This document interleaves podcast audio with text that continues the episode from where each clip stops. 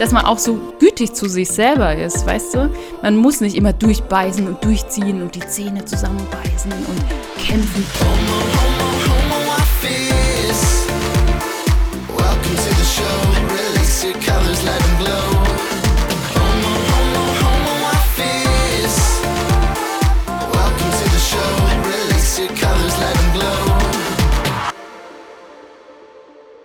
Oh mein Gott. Die erste Folge von Homo Office. Es geht endlich los. Ähm, worum geht es in meinem Podcast? Das hattet ihr vielleicht in meinem Trailer schon gehört. Es geht um die queere Perspektive äh, auf die Arbeits- und Unternehmenswelt und ich werde sehr viele tolle Gespräche haben mit inspirierenden Menschen, ähm, aber auch ernste Business Talks und äh, das zentrale Thema wird definitiv in meinem Podcast sein Empowerment. Wie bin ich eigentlich dazu gekommen, dass ich hier heute sitze und diese erste Folge aufnehme? Wie viele von euch, äh, wir waren alle im Frühjahr diesen Jahres äh, im, im ersten Corona-Lockdown und äh, als absoluter Podcast-Suchti, also ich höre mindestens äh, drei, vier Stunden am Tag Podcasts von Nachrichten bis zu True Crime bis hin zu gesellschaftsrelevanten Themen. Ich höre richtig viel Content. Ähm, Habe ich mir überlegt, okay, ich will das auch unbedingt machen unbedingt. Und äh, habe dann angefangen, so an meiner Idee zu spinnen und hatte auch schon so eine grobe Richtung, irgendwie so mit Business. Und ähm, das ist aber dann erstmal so zum Erliegen gekommen. Und äh, als ich dann gesehen habe, dass es das Spotify Sound-Up-Programm gibt, dazu gleich mehr, habe ich mir gedacht, come on, Johann, da bewirbst du dich jetzt, das probierst du jetzt einfach mal. Und ähm, Tatsächlich wurde ich angenommen. Was ist das Spotify SoundUp Programm? Spotify SoundUp ist ein globales Accelerator-Programm, das einen Raum für Stimmen, Geschichten und Perspektiven unterrepräsentierter Communities schafft. In Deutschland war das in diesem Jahr die LGBTIQ Community.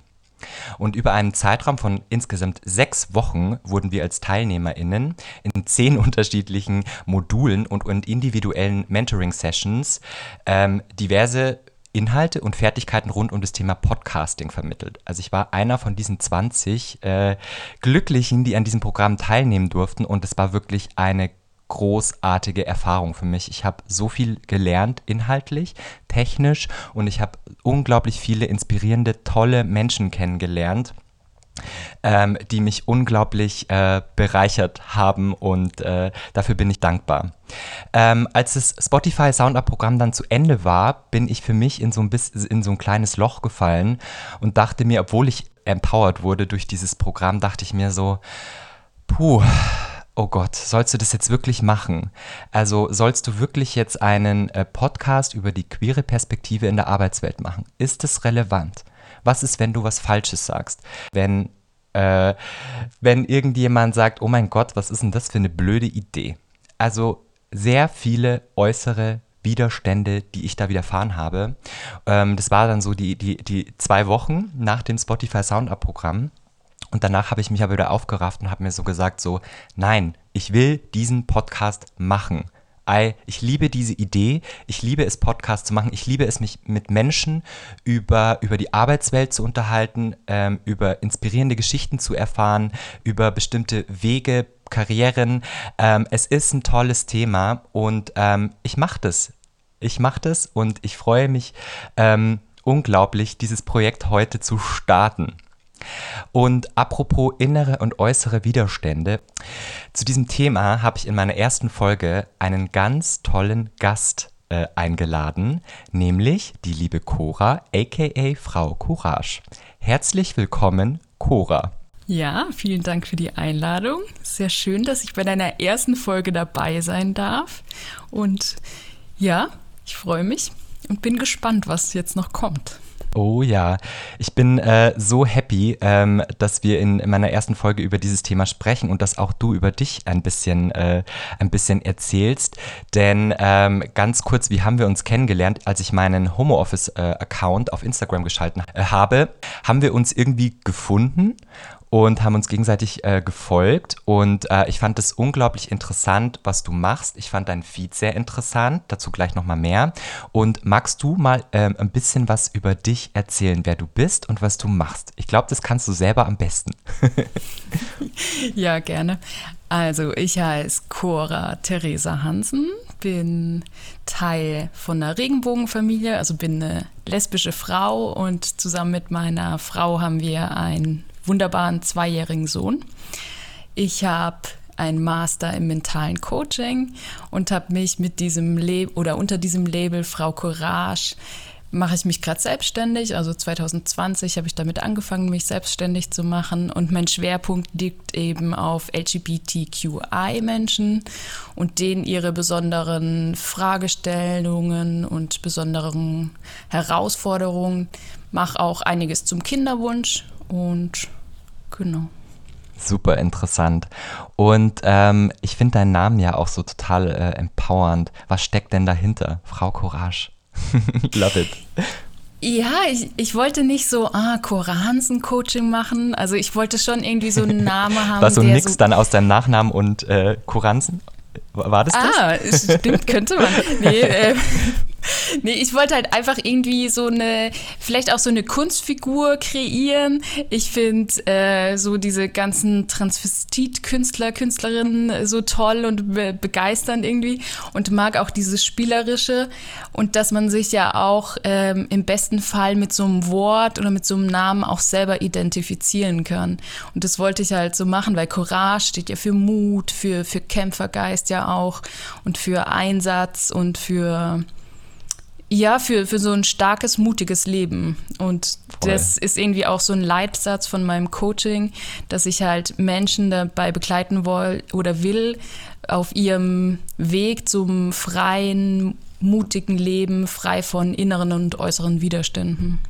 Oh, und das ist so toll und ich bin so froh, dass wir heute über dieses Thema auch sprechen. Und was ich auch super interessant fand, waren ja in deinem Instagram-Feed deine ganzen tollen Bilder in den Bergen. Magst du, ja, mir, magst du uns da mal darüber erzählen? Ich fand das so, äh, so entspannt. Ich dachte mir so, oh, meditieren in den Bergen, Berge, Kühe und ich war so, oh mein Gott, how, also wie entspannt ist das denn? Also voll cool. Erzähl mal ein bisschen was davon. Ja, ich, ich erzähle das äh, oft gar nicht, weil das für mich schon so, eine, so ein natürlicher Lebensstil ist. Aber klar, für, für andere ist es halt, ähm, ja, ich vergesse das immer, dass das eigentlich auch erwähnenswert ist sozusagen. ähm, ich habe einen Bachelor gemacht in ökologischer Landwirtschaft und kam während des Studiums da zum Elblertum. Für dies, die das Wort vielleicht überhaupt nicht kennen oder die diesen Begriff nicht kennen, ähm, in der Schweiz oder auch in Österreich und auch in Deutschland werden halt über die Sommermonate die Kühe in die Berge getrieben, einfach weil man unten Futter sparen will und weil es auch eine Naturschutz äh, Leistung ist sozusagen. Also die Berge werden beweidet, ähm, um also sich Abrutsche zu verhindern und einfach auch die Landschaft zu pflegen. Und dafür braucht man halt Personal, also die Elbler und Elblerinnen. Und meine Frau und ich machen seit 2013, gehen wir zusammen in der Schweiz auf die Alp und betreuen 250 Mutterkühe. Und ja, jetzt seit 2018 kommt unser Sohn mit. Ähm, genau. Und das ist eigentlich auch total schön, diese zwei äh, verschiedenen Berufe ja auch irgendwie zu haben mhm. oder die zwei verschiedenen Leidenschaften. Dieses Leben in den Bergen, das sehr, sehr einfach ist, sehr zurückgezogen und man ist diesem Wettern so ausgesetzt. Also mhm. Also und auch der Natur lebt halt mit den Tieren, genau. Und äh, dieser andere Teil, was ja auch meine totale Leidenschaft ist, dieses mit den Menschen arbeiten und mhm. Menschen auf ihrem Weg zu begleiten und zu empowern und zu schauen, wie, wie kann man da ein freies Leben ja, gestalten oder halt Menschen dabei unterstützen, dass sie es gestalten können. Voll interessant. Und ich finde, gerade weil ich mich, ich wohne ja in Berlin und da ist man, da ist ja alles super schnell, super fast, super viele Menschen und ähm, deswegen finde ich das immer super interessant, wenn dann Menschen sagen so, boah, ich habe auf sowas halt gar keinen Bock und gehe halt einfach mal in die Berge und äh, bin setze mich, gehe komplett raus aus diesen, ich, weil ich finde schon, dass man, wenn man auch so in der Stadt oder du, du kommst ja auch, du kommst ja auch aus Augsburg, Mhm. Wenn man da irgendwie so in die Stadt geht, da ist man ja auch total vielen so äußeren Einflüssen ja, irgendwie total. so mhm. ähm, beeinflusst einen das.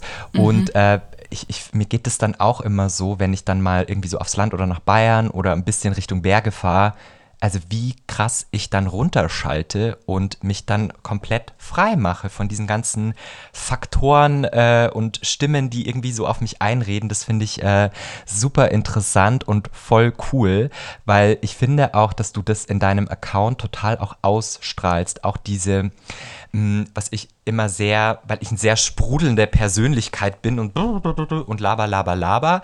Ähm, du wirkst für mich sehr, sehr gelassen und strahlst es nach außen so extrem auch aus. Und ich finde das echt voll wichtig, auch in deiner Rolle, glaube ich, als Coach. Ähm, diese, diese Gelassenheit, das spiegelst du für mich total und äh, das finde ich voll, voll schön. Ähm, talking about ähm, Gemeinsamkeiten 2020. Genau, das wollte ich mir auch gerade sagen, weil du vorhin gesagt hast, ah, ich wohne ja in Berlin, aber in unserem Vorgespräch haben wir mhm. ja eigentlich gesprochen, dass wir eine große Gemeinsamkeit haben, dass wir beide auch im ländlichen Raum aufgewachsen sind und sozialisiert worden sind sozusagen. Deswegen, eigentlich hast du das ja schon auch, oder? In deiner Biografie, dieses ruhige und dieses Natur und vielleicht auch gar nicht, ja, so viele Reize hast du vielleicht auch gar nicht in deiner Kindheit nee, und gar, gehabt. Nee, gar oder? nicht. Also ich sag halt auch immer, für mich war und ist, oder ne, ist, kann ich jetzt nicht mehr so beurteilen, aber ich komme halt aus einem kleinen bayerischen Dorf. Für mich eine mhm. sehr das ist eine Blase gewesen so. Ne? Also ich bin aufgewachsen, ähm, nicht wie viele andere, vielleicht dann irgendwie mit ach, KünstlerInnen aus den 90er Jahren äh, irgendwie aus Amerika, sondern ich bin halt einfach auch mit den Kastelruther Spatzen aufgewachsen. Ich war da okay. voll oft so auf Konzerten mit meiner Familie und dachte so, okay, that's the world, so, ne? Das sind mhm. voll die krassen Stars.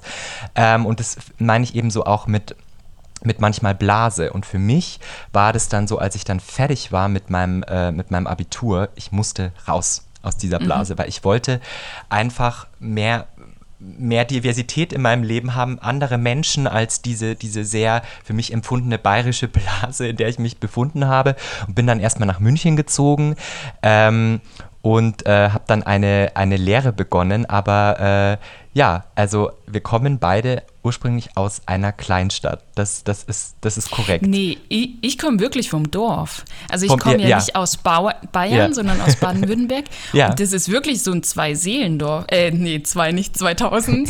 2000 Seelendorf gewesen.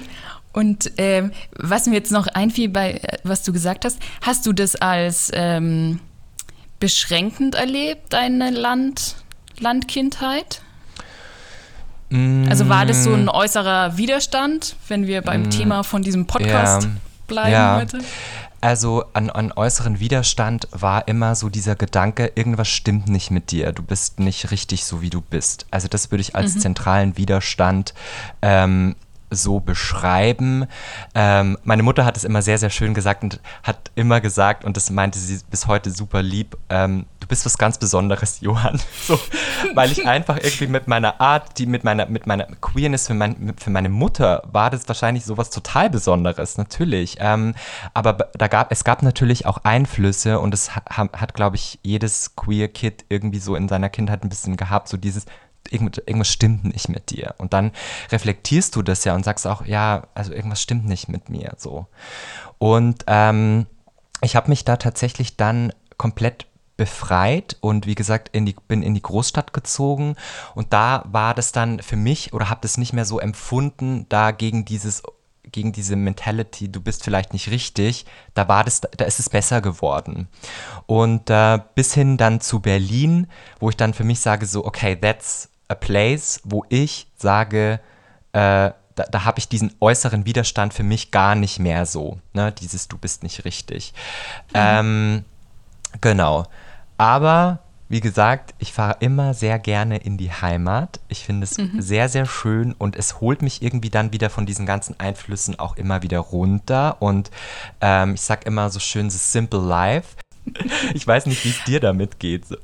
wenn du mm, Bei zurückfährst dann in die Heimat? Ja, bei mir ist es eigentlich ganz anders. Äh, also meine Eltern wohnen nicht mehr in diesem kleinen mhm. Dorf, sondern äh, sind, sind weiter in den Schwarzwald gezogen, eigentlich noch ländlicher gezogen. Und also mich zieht es da auch überhaupt nicht mehr hin also in dieses Dorf, weil ich da auch irgendwie keine Freunde habe oder irgendwie Anknüpfungspunkte. Und für mich ist zum Beispiel die Alp, das ist auch das Besondere, dass man so alleine ist. Weil ich habe das als Kind schon, schon auch sehr oder auch als Jugendliche sehr kontrollierend erlebt und sehr einengend, dieses mhm. Landleben eben, was du sagst, dass man übereinander spricht. Also, dass mm. man mhm. das total registriert wird, ah, was macht die jetzt und wohin geht die und von wem ja, wird ja. die abgeholt oder ja. Ähm, oh, das, das finde ich eigentlich richtig anstrengend.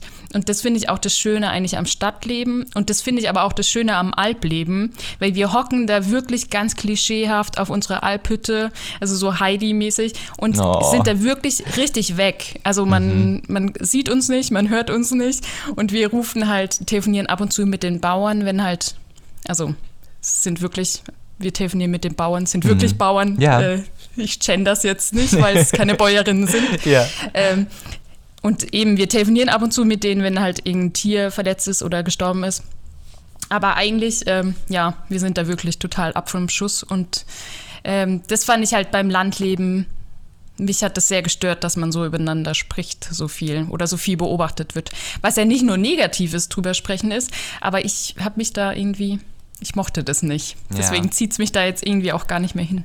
Ja, das finde ich super interessant. Und ähm, hattest du, ähm, hattest du da für dich so Widerstände, wenn es auch in das Richtung Thema Coming Out geht äh, für dich? Also du hattest mir so ein bisschen auch erzählt schon, dass du dich relativ spät auch geoutet hast mhm. und auch gar nicht da, wo du herkommst, mhm. ähm, sondern erst dann im Studium, richtig? Magst du mir darüber noch ein bisschen was erzählen? Mhm. Jetzt, es war nicht im Studium, mhm. es war, ich habe so ein soziales Jahr gemacht mhm. nach, nach meinem Schulabschluss mhm. und ähm, war dann im Ausland. Also ich war für fast eineinhalb Jahre in Israel und habe da eben sozialen Dienst gemacht. Und da habe ich auch das erste Mal einen schwulen Mann kennengelernt. Und wir haben uns da so angefreundet und so. Also es klingt verrückt, gell? Also ich war damals 19 und habe das erste Mal so einen queeren Menschen kennengelernt und fand es irgendwie total faszinierend und fand auch äh, seinen Weg da total faszinierend, weil er kommt aus einer kleinen norddeutschen Stadt und hat sich da aber auch geoutet und so. Und irgendwie dachte ich dann, ja, ist ja spannend. Und dann wenig später habe ich mich äh, sehr heftig verliebt in eine Frau und dachte, ah ja, okay, vielleicht bin ich auch lesbisch. Aber ich weiß noch, dass ähm, während meiner Schulzeit hat jemand mal so Witze gemacht und hat gesagt, ah, die Cora, die, die ist irgendwie lesbisch oder die könnte lesbisch sein oder so. Und ich fand es so richtig so, was? Ich? Nein. Also ich glaube, ich bin so irgendwie ins andere Extrem fast schon gegangen. Also ich war jetzt nicht homophob oder so, überhaupt nicht, aber es war für mich so abwegig, dass ich irgendwie lesbisch sein könnte. Und ich glaube wirklich, dass ich diese Tausende von Kilometer von, von meinem Heimatort oder auch von meinen Eltern, obwohl die überhaupt nicht intolerant sind oder so, sondern eher, glaube ich, so aus diesem Freundeskreis, den ich damals hatte, der war sehr christlich und sehr konservativ. Ich glaube, ich, ich habe diesen extremen Abstand gebraucht, um mich da auch nochmal neu zu entdecken oder alle Facetten in mir auch zu entdecken und auch zuzulassen, so dass das auch einfach sein darf ich finde es auch immer so spannend, ne, dass dich Menschen ja irgendwie, also so ging es mir, also mich hat mein äußeres Umfeld hat mich, als ich irgendwie 10, 11 Jahre alt war, schon geoutet. Hat gesagt, ah, ja Johann, du bist mhm. schwul. Mhm. Und ich so, was? Was ist das? Äh, ja, was, ja. Was, was, ist das? Also warum? Also wieso? Weil, mhm. und das fand ich so total also es war so irgendwie so schlimm, weil dieses Wort schwul auch zum Beispiel so total mhm. negativ konnotiert ist auch mhm. ähm, und oftmals äh, als Schimpfwort damals auch noch äh, verwendet wurde. Und für mich war das dann auch sehr, sehr schlimm und ich kann das auch sagen, ich war dann auch erst so in völliger ablehnender Haltung. Ich so, nein, bin ich nicht und habe dann auch irgendwie wirklich versucht, ähm, was, was voll crazy ist, so im, im Nachgang auch irgendwie so meine Queerheit zu verstecken also aktiv wirklich in der Art, wie ich gehe, äh, wie ich spreche, ähm, wie, also das komplett irgendwie damit ich so mich anpassen kann ne? und damit mhm. diese, diese Konfrontation mit diesem Thema nicht mehr auf, äh, aufkommt. Aber das habe ich irgendwie ähm, nie geschafft, aber das fand ich äh, echt krass. Aber warum wurde dir das gesagt? Ich glaube, aufgrund meiner, wie, wie ich spreche, wie ich, wie ich gehe, wie ich mich verhalte, es ist halt sehr ähm, feminin gelesen. Mhm. Ähm, es gibt ja ähm, am Land ist ja noch auch sehr dieses binäre System so verankert, ne? Frau oder Mann. Und ähm, ich bin ein Cis-Mann, ja, ich, mhm. ähm, aber ich habe sehr, sehr viele weibliche gelesene Züge und daraus haben halt andere Menschen gelesen, okay, also mit dem stimmt was nicht. Mhm. Ähm, und ich hatte auch immer sehr, sehr viele, das ist halt bei, äh, bei Schwulen oft so sehr viele äh, weiblich, gele äh, weiblich äh, gelesene FreundInnen mhm. und äh, war natürlich automatisch immer bei den Girls so. Ne? Mhm. Und ähm, da hat dieses Umfeld, also oftmals in, in, in Schule, ähm, in Vereinen, ähm, haben diese Menschen einfach gesagt, das ist der schwule Johann. Mhm. Also, das ist der schwule Johann. Und ich war so, okay, ähm, krass, äh, okay, ähm, ich bin jetzt schon gelabelt und weiß gar selber eigentlich gar nicht, äh, ja. wer ich bin. Und ähm, das war irgendwie echt verrückt. Also eine, eine Heft für mich damals sehr heftig und intensiv. Ich glaube, ich bin daraus sehr stark rausgegangen. Also ähm, mein, mein Mantra war dann so, als ich dann mit dem Abi fertig war, prove them wrong. Ich, ja, ich bin der schwule Johann, aber ich bin auch noch viel mehr äh, neben, meinem, mhm. neben meinem Schwulsein und äh, ja, also mir geht es heute, heute sehr gut, ähm, aber damals war das echt schlimm für mhm. mich, so dieses voll, gelabelte und äh, ja.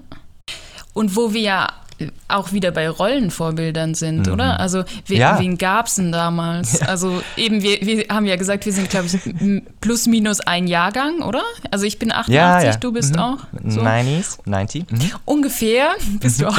das gleiche Jahrgang. Ja, aber äh, das denke ich mir auch immer so, was, was gab es denn damals an lesbischen Vorbildern? So mhm. Heller von Sinnen gab es. Ähm, aber sonst fällt mir nichts ein. Mhm. Und an schwulen Vorbildern gab es Dirk ich Bach nur, vielleicht. Ja. Und halt in Amerika vielleicht irgendwelche, aber. Ja, ich hatte, ich hatte auch noch dieses ganz schli dieses schlimme Momentum, als ich früher, die Kinder der 90er werden es kennen vielleicht, die Wochenshow, Brisco ja. Schneider. Hallo, ihr lieben Liebenden. Und das war auch so, die, so eines der ersten Figuren, die im Fernsehen auch so damals äh, für mich ersichtlich waren. Und ich weiß noch auch, wie meine Eltern auf diese Person reagiert haben. Also jetzt nicht total so, oh mein Gott, was ist das so, sondern so, ja, das sind halt die Schwulen so. Und äh, aber mhm. ich fand es so, dachte mir so, oh mein Gott, aber so bin ich eigentlich nicht so und oh, Vorbilder, oh. Also diese, diese Repräsentation, ja. also. So ging es mir mit Teller von Sinn. Ja, ja. Das, nein, so möchte ich nicht sein. Ja, voll. Obwohl, so rückblickend finde ich sie eine coole und starke Person, ja, die mh. sich auch überhaupt nicht dem, dem Vibe, also die sich einfach nicht untergeworfen hat, mm. wie, wie, wie, Weiblichkeit sein muss oder wie man mm. als mhm. Frau sein muss. Deswegen, also deswegen, ich finde sie mittlerweile total bewundernswert und cool und ähm, ja, die hat einfach ihr Ding durchgezogen, so. Der ja, war halt wurscht. Richtig, ja, voll, voll die coole Socke, auf jeden Fall. Ähm, um dann nochmal ähm, in dieses Thema auch zu gehen, was ja auch in deinem Coaching äh, auch ein zentrales Thema ist, wo du begleitest, ist das Thema Regenbogenfamilie. Mhm. Magst, du, magst du uns darüber ein bisschen äh, was erzählen? Gerne. Ähm, ja, für Schwule und Lesben und Trans- und Intermenschen ist es ja gar nicht so leicht, ne, wenn man eine Familie gründen möchte, weil also man hat schon viel erreicht oder es wurde viel, viel erreicht, eben durch die Ehe für alle oder überhaupt mal 2001 ja, wurde ja die eingetragene Lebenspartnerschaft eröffnet und damit konnte man auch Stiefkind adoptieren. Ähm, und heutzutage ist einfach Status quo für lesbische Frauen, dass sie ein Kind ähm, bekommen können, aber sie bekommen keine finanziellen äh, Zuschuss durch die Krankenkasse. Also es gibt jetzt ganz, ganz wenige Krankenkassen, die ähm, da mitfinanzieren. Ähm, aber ein heterosexuelles Paar wo auch vielleicht Fremdsperma braucht, weil, weil der ein Part oder der Mann halt unfruchtbar ist. Die kriegen zwar auch keine Kinderwunschbehandlung, aber unter gewissen Voraussetzungen kriegst du halt eine Kinderwunschbehandlung bezahlt als äh, heterosexuelles Paar und als homosexuelles Paar hast du gar keine mhm. Chance. Was ähm, ja schon mal einfach eine riesen finanzielle Belastung ist und mhm. eben auch das, dass man Stiefkind adoptieren muss. Also ich habe unseren mhm. Sohn ausgetragen und meine Frau musste ihn Stiefkind adoptieren. Ähm, also es war, es hat fast ein Jahr gebraucht, bis halt jetzt rechtlich hat er jetzt zwei Elternteile. Also jetzt stehen wir beide in der Geburtsurkunde, weil wir waren eigentlich fast ein Jahr in einer rechtlichen unsicheren Zone sozusagen, weil irgendwie, wir haben uns überlegt, okay, was passiert jetzt, wenn ich als leibliche Mutter versterbe? Dann, äh, ja, wo kommt ja, er denn hin? Also ja, ja, klar, wir haben, wir haben dann schon uns rechtlich abgesichert, soweit mhm. wie es halt geht. Aber es, äh, ja, das ist einfach ein langes und nervenaufreibendes Verfahren. Und für viele Regenbogenfamilien ist es auch, ähm, bevor überhaupt ein Kind gezeugt wird oder bevor man ja, doch, bevor man eigentlich anfängt, da in diese praktische Umsetzung zu gehen, hat man eigentlich schon so viele Fragen und mhm. ähm, Widerstände, also wirklich ja. auch im Außen ja. und natürlich auch im Innen, mhm. wenn man mhm. sich fragt, oh, und, und darf ich das überhaupt als lesbische Frau oder auch als schwuler Mann oder als Transperson, darf ich einen Kinderwunsch haben und darf ich mir den auch erfüllen? Ist es nicht egoistisch? Ähm, also das sind so ganz viele Fragen, die man ja vielleicht oh, gar nicht Oh, ja, aber gar nicht aus so sich krass. heraus hat, mhm. sondern halt, weil die Gesellschaft einem das so auf, ja. aufzwingt fast schon, weil es halt ja. so eben ja, in Baden-Württemberg, in Stuttgart gibt es ja zum Beispiel diese besorgten Eltern, die dann sagen, ach, diese ganzen Regenbogenfamilien oder Regenbogendiktatur und wir, wir müssen für diese armen Kinder kämpfen und so. Also es gibt da ganz immer noch, obwohl wir 2020 haben und obwohl es die Ehe für alle gibt, gibt es immer noch ganz, ganz, ganz viele Widerstände. Ähm, und das ist für Regenbogenfamilien, also selbst welche, die noch keine Kinder haben, ist es trotzdem, trotzdem schon so ein Stressfaktor. Und ähm, ja, das, das fand ich, meine eigene Kinderwunschzeit war total hart und mir ging es da psychisch echt schlecht und ich habe eigentlich, also jetzt gibt es mehr auch in München zum Beispiel oder auch in Berlin gibt es ja Regenbogen-Familienzentren, mhm. aber damals gab es das gar nicht so oder zumindest in München mhm. nicht und ähm, ich habe mich echt ziemlich alleine gefühlt und habe mir halt irgendwie so eine kompetente Begleitung gewünscht, die eben genau das hat. Also diesen Hintergrund, dass sie weiß, wovon sie spricht und wie es sich persönlich anfühlt, äh, da ja nicht nur diskriminiert zu werden, sondern halt auch, ja, so diese ganz verschiedenen und speziellen Fragen zu haben, wie eben, wer kann der Samenspender für unser Kind sein? Soll das jemand Bekanntes sein oder jemand Unbekanntes? Und wie finanzieren wir das oder wie, wie gehen wir da auch äh, um als Paar mit diesem Stress und mit, ja, also es sind einfach ganz viele Fragen. Und ich habe mir da das eigentlich damals, hätte das total gebraucht, eine, ja. eine, professionelle Begleitung, die mich auch so eins zu eins begleitet und auch über einen längeren Zeitraum und habe das halt nicht gefunden. Und deswegen dachte ich, okay, das passt perfekt zu meiner fachlichen Ausbildung. Ich ja. habe eben ja, diesen Master im mentalen Coaching und deswegen will ich genau für diese Zielgruppe ein Angebot stellen und entwickeln und, und genau. das, so das habe ich jetzt gemacht. Das ist so toll und auch, dass du da so gestärkt aus dieser, ähm, aus dieser, dieser Reise oder aus diesem Weg gegangen bist, ähm, der mit sehr, sehr vielen Hürden heute noch verbunden ist und wie du auch mhm. sagst, Widerständen. Und jetzt sagst, okay, und jetzt helfe ich anderen Familien, die diesen Weg gehen wollen. Und das finde ich unglaublich toll, unglaublich stark und ähm, ja, also vielen Dank, dass du, dass du auch deine Geschichte gerade so mit uns geteilt hast. Das ist ja immer mhm. sehr auch sehr, sehr äh, persönlich. Mhm. Und ähm, ich, ich wollte an diesem, an diesem Punkt nochmal einen kleinen Shoutout geben ähm, an Madita von Game Mom Talking, die meine Mentorin im Spotify Sound Up Programm war, die sich meine Idee angehört hat und die mir ganz vielen tollen Input gegeben hat. Also wenn ihr einen Podcast über das Thema ähm, Regenbogenfamilien ja. hören wollt, hört euch diesen Podcast an. Ihr lernt sehr, sehr viel. Genau. Ja, ähm, ich mag den auch gerne. Das ist echt ein super Podcast, ja. Ja, richtig, äh, richtig cool. So, also wir haben in, in, in dieser Folge schon über sehr, sehr viele Widerstände ähm, gesprochen und ähm, auch über dich äh, ein bisschen, liebe Cora, als, als Mentalcoach. Und ich habe dich ja auch im Vorgespräch schon gefragt, boah, was kann man denn da so machen bei diesen inner, inneren und äußeren Widerständen. Also wie gehe ich damit um? Wie funktioniert das? Und ähm, es wäre, ähm, ich fände es mega, mega schön und das, nee, wir fanden das mega schön, die Idee, dass wir das gemeinsam, dass du uns hier diesbezüglich eine Übung erklärst, wie man damit umgeht. Ja, ich äh, erkläre immer auch meinen Kunden und Kundinnen sehr gerne eine Übung. Das ist so der Segmente-Dialog. Das geht zurück auf diese Idee, dass jeder in sich verschiedene Anteile hat. Und das ähm, kennen, erkennen wir eigentlich sehr gut, wenn wir jetzt irgendwie einen Widerspruch haben.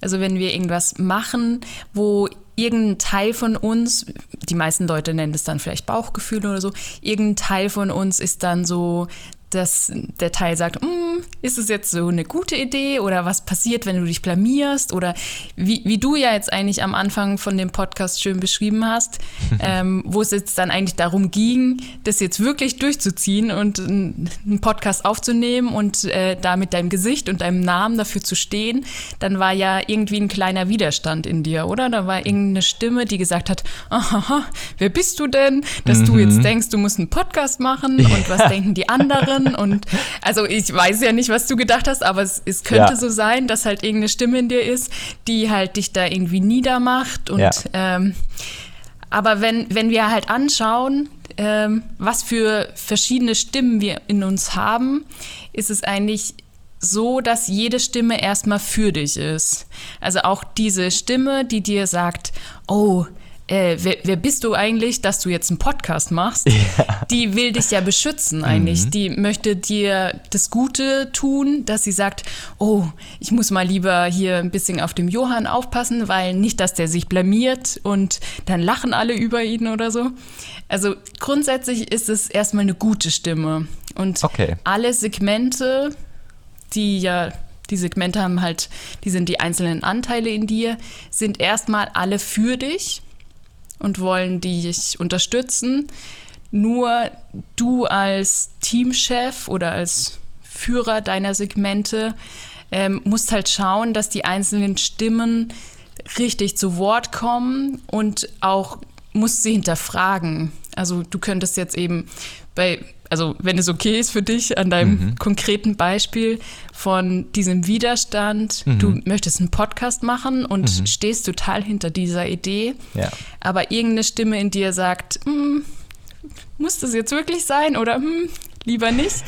Also dann könntest du eben diese Stimme auch fragen, okay, äh, was ist eigentlich dein Problem? Also vor was hast du Angst? Mhm. Und dass du wirklich dann auch ins Zwiegespräch gehst mit der, also dass du sagst, okay, jetzt ähm, erstmal, wie, wie heißt du als Stimme? Also bist du jetzt eher die Angst oder bist du, ähm, was könnte es jetzt noch sein?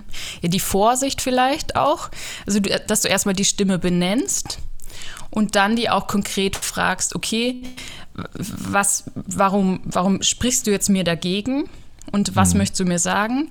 Und dann aber auch schaust, ähm, was brauchst du jetzt eigentlich, um eine Sicherheit zu bekommen, dass du mit mir bei diesem Projekt im Boot bist? Also, mhm. liebe Angst, ich möchte diesen Podcast machen und wie kann ich dich unterstützen, damit du ruhig sein kannst und damit du einen Frieden damit machen kannst? Und dann sagt die Angst vielleicht dir, ja, okay, ähm, ich könnte mir vorstellen, wenn wenn du mir jetzt einen genauen Plan schreibst und mir, mir genau sagst, wie, wie der, dieser Ablauf zum Beispiel ist von diesem Podcast, dann kann ich es mal versuchen vielleicht. Und dann kannst du noch schauen, welche Stimme in dir kommt vielleicht gar nicht zu Wort, vielleicht die, die Risikobereitschaft ist vielleicht eine ganz kleine Stimme in dir, die nur ab und zu mal kurz was sagen darf, ja. die du aber als Teamchef vielleicht auch gar nicht so hörst oder gar nicht förderst. Oder gar nicht so siehst. Und so kann man eigentlich immer, wenn man irgendeinen Widerstand hat, also einen inneren, wenn man irgendwie so ein Bauchgefühl hat, mh, hm, irgendwas stimmt nicht, oder wenn man auch eigentlich was machen möchte, jetzt vielleicht auch eine Familie gründen und sich dann fragt, okay, was ist gerade in mir, das mich, mir das nicht erlaubt, das zu tun? Ist es jetzt vielleicht ähm, Stimmen, die da Angst haben vor Ablehnung, vor äußerer Ablehnung oder ja, also dass man das einfach anschaut, dieses Team und dann diese Stimmen benennt und schaut, was sie brauchen und wie man sie unterstützen kann. Und aber diese Grundhaltung hat, alle Stimmen sind erstmal gut für dich und okay. alle wollen dir was Gutes und du hast es in der Hand, wie du halt sie unterstützen kannst auch. Das finde ich einen super interessanten, äh, eine super interessante Methode. Ich habe dazu noch äh, eine Frage. Wie, mhm. wie kann man, wie kann denn so ein Gespräch zwischen diesen Stimmen aussehen? Also kann, kann man, soll man sowas aufschreiben oder soll man irgendwie in eine Meditation gehen? Also ich glaube, da gibt es da eine Herangehensweise, die du empfehlen kannst oder Beispiele zum Beispiel? Zum Beispiel, zum Beispiel. Mhm. Also zum Beispiel äh, würde ich es würd so machen, äh, also wenn, wenn wir jetzt eine Coachingsitzung hätten, würden, würdest du mir jetzt ein Problem beschreiben und dann würden wir versuchen herauszufinden, welche Stimmen da jetzt da gerade mitsprechen und was auch so die Gegenspieler sein könnten. Eben zur Angst könnte es die Risikobereitschaft sein oder die vielleicht auch die Lebensfreude oder die Lebenslust, die da so ganz unbändig sein möchte und da auch mal so wilde Sachen machen will mhm. oder ganz freie und verrückte ja. Sachen machen will. Und dann, äh, wenn wir so eine konkrete Situation besprochen hätten, dann würde ich dich einfach bitten, dass du die Augen schließt und dir einfach mal ähm, so die, jetzt nehmen wir einfach mal die Angst, einfach die Angst mhm. so auf die Bühne bitt, bittest mhm. und einfach sagst, ja, liebe Angst, ich, ich habe jetzt gehört, dir geht es irgendwie nicht so gut jetzt mit diesem Podcast. Also sorry, dass ich dieses Beispiel jetzt nehme, aber alles cool. sich so, bietet sich gerade so an. Ja, ich habe gehört, dir geht es nicht so gut mit dieser Angst. Du, du scheinst da ja irgendwie mich beschützen zu wollen. Wie könnte ich dich denn unterstützen oder wen könnte ich dir vielleicht auch in die Seite stellen, damit es damit es dir besser geht? Und dann ähm, wie in der konkreten Situation würdest du jetzt für deine Angst sprechen. Also du mhm. hättest ja die Augen zu und ich würde dir das anleiten und du würdest äh, sagen, was die Angst sagt. Du würdest sagen, okay. ja, ach, der, der Johann, der, der hat manchmal so verrückte Ideen und, ähm, und man, manchmal habe ich Angst, dass es nicht so klappt und dass er auf die Nase fällt oder so. Dann würden wir eben die Angst irgendwann ihr sagen, ja, okay, vielen Dank für deinen Beitrag. Und dann würden wir jetzt die, ja, deine verrückte Stimme aufrufen oder deine Lebensfreude aufrufen. Und die würde dann halt ein Statement auch abgeben, würde sagen, ja, oh, der Johann, der, der hört mich manchmal gar nicht. Ich will ihn doch nur unterstützen, dass er ein bisschen Lebendigkeit in seinem Leben hat und ein bisschen Craziness. Mhm. Und ähm, ja, dann würde man halt auch ein konkretes äh, Ziel abmachen. Dann würde man sagen, okay, die Angst hat jetzt gesagt, sie brauchen einen konkreten Podcastplan für die nächsten drei Monate. Ist übrigens nur ein fiktives Beispiel. Johann und ich haben darüber nicht gesprochen, sondern ich erfinde das jetzt einfach nur. Also jetzt nicht, dass es am Ende so rüberkommt, wie das jetzt wirklich ein ernster Fall wäre. Aber äh, eben Aber die gutes Angst, Beispiel trotzdem. Ja, die Angst würde vielleicht gut damit können, dass jetzt ein Drei-Monats-Plan aufgestellt wird ähm, über diesen Podcast, was da drin vorkommt. Und ähm, der wird es vielleicht auch helfen, dass du jetzt über das Soundup-Programm gut begleitet worden bist und Mentorinnen und Mentoren hast. Mhm. Ähm, und das würde der helfen, um irgendwie einen Frieden damit zu haben und ruhiger sein zu können. Und der, der Lebens- oder der, dieser verrückten Stimme wird es vielleicht helfen zu sagen, okay, äh, ich höre dir mehr zu und beachte dich mehr und du darfst dich ausleben, auch in diesem Podcast-Projekt. Also, dass man das, dass ich das jetzt überhaupt mache, ähm, befriedigt so deine Bedürfnisse sozusagen. Und dann kann man eben eine konkrete Abmachung machen. Und wenn, wenn diese Abmachung ähm, nicht eingehalten wird, dann kann man wieder das Team hervorrufen und auch noch schauen, ob vielleicht noch andere Stimmen da ja dagegen schießen vielleicht auch und wer da noch was braucht sozusagen. Es ist dann so eine so eine schriftliche Abmachung mit sich selbst.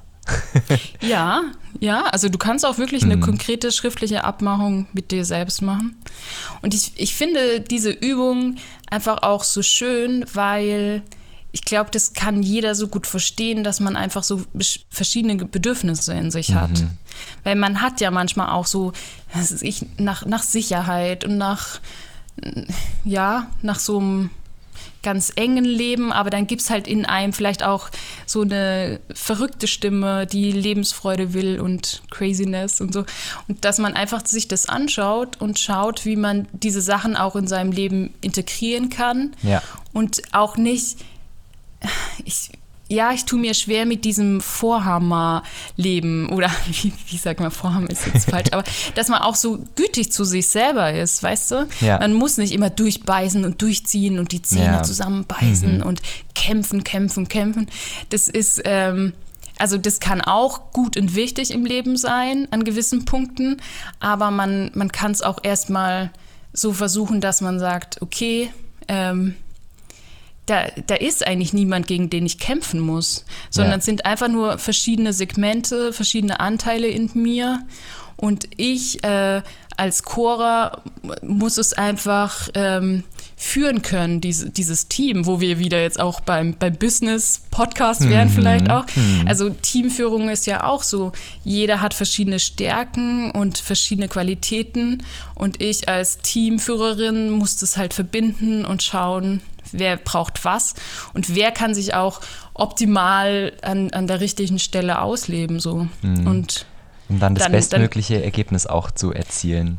Total, ja. Und auch ja. wegkommen von diesem Kämpfen und man muss da hart ja. sein und so, sondern nee, muss man erstmal nicht, sondern einfach ja, mal anschauen, wer ist da und was, was braucht die Person so. Ja obwohl es manchmal schwer ist in unserer heutigen Leistungsgesellschaft, mal diesen Schritt zurückzunehmen, zurück in Anführungsstrichen und sich selbst einfach auch mal zu reflektieren und sich selber zuzuhören und in mhm. sich reinzuhören. Das ist mhm. ähm, heutzutage, glaube ich, echt, ähm, echt äh, schwierig in, in, in der heutigen Gesellschaft. Aber im Umkehrschluss heißt es ja nicht, dass man dann nicht auch leisten kann, weißt du? Nur ja. weil, weil, also wenn man jetzt beim Sport anschaut, nur mhm. weil jetzt ein fauler faule Stimme in mir da ist, die mm. sagt, oh, du musst dich erholen und jetzt leg dich hin und bleib lieber liegen auf dem Sofa, ja. äh, dann ist trotzdem auch eine Stimme in mir, die sagt, oh nee, ich, ich brauche aber Sport und ich brauche Bewegung mhm. und das tut mir gut und so. Mhm. Also es geht nicht darum, jetzt ähm, Leistung komplett rauszunehmen und ja. äh, nur noch faul rumzuliegen, sondern ja. ähm, eher so ein integrierender Ansatz. Genau, einfach. voll.